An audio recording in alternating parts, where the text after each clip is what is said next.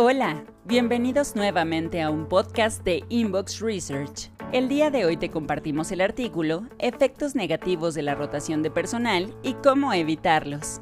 La rotación de personal, especialmente en niveles altos, provoca muchos efectos negativos dentro de una organización, aunque algunas de las consecuencias son más visibles que otras. Si te encuentras con este tipo de problemas, debes enfocar tus esfuerzos en evitar que suceda, y si aún no ocurre esto en tu negocio, es una actividad que debes tener medida para prevenirla. Aquí detallamos el por qué es mucho mejor mantener a los trabajadores fieles a tu empresa a verte obligado a buscar nuevas personas para rellenar los huecos. Productividad a la baja.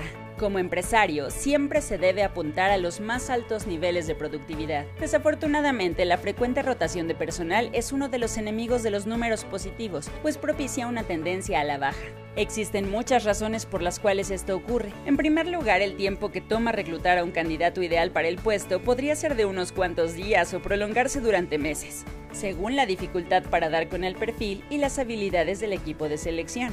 Después, una vez que llegue el nuevo trabajador, como en todos los casos, deberá pasar por una curva de aprendizaje sobre sus deberes y tareas, por lo que correrán muchos meses antes de que comience a rendir como se espera.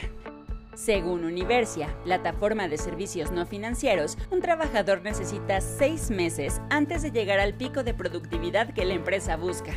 Clientes insatisfechos. Un efecto negativo que está relacionado a la rotación en la plantilla es el de los clientes insatisfechos. Esto se debe al proceso que la compañía atraviesa para encomendar los avances realizados por el ex trabajador a la nueva contratación. Muchas veces las compañías descuidan el seguimiento al progreso o la documentación de lo que los antiguos colaboradores hacían, por lo que al llegar el novato debe retomar todo, sin conocer a ciencia cierta qué tal marchaba el proyecto. Esto puede provocar demoras o incluso que busquemos nuevamente al cliente para puntos clave. Y todo porque no hubo un seguimiento claro de lo que ya se había avanzado. Además, esto podría ser más complicada la adaptación de la persona que se incorporó recientemente a la empresa. Costos. Con una elevada rotación, el tiempo y los recursos del área de recursos humanos, en vez de destinarse a la plantilla actual, se debe enfocar también en los candidatos al puesto y finalmente en los nuevos colaboradores. Este proceso conlleva costos de capacitación y las áreas que recibirán al profesional también invierten tiempo para preparar al recién llegado. Mal clima laboral. Cuando un empleado renuncia o es despedido, el trabajo que realizaba suele distribuirse entre los colaboradores que se mantienen en la empresa, mientras se busca su reemplazo.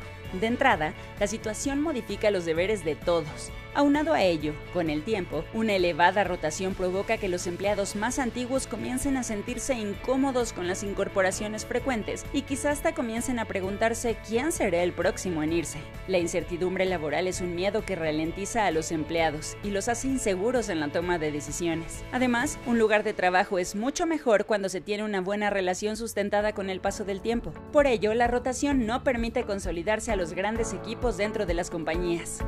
Imagen de la empresa.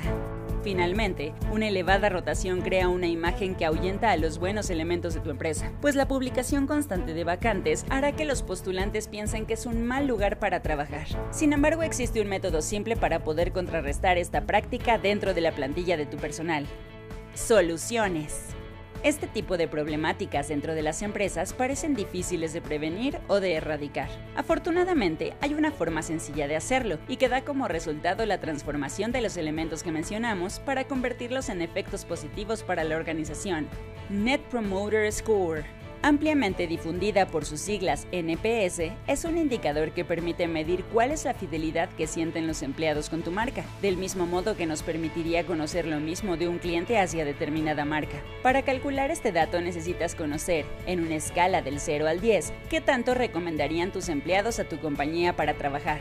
Gracias a ello podrás medir con precisión qué tan satisfactoria ha sido la experiencia de la plantilla al laborar para ti. Además, si aún no tienes problemas de rotación de personal, podrás si la tendencia se inclina de forma negativa, con lo que puedes prevenir este tipo de problemas. Recuerda que la experiencia del empleado se mide desde la fase de reclutamiento, por lo que medir con regularidad el NPS te permitirá mantener a tu compañía en números saludables en todos los rubros.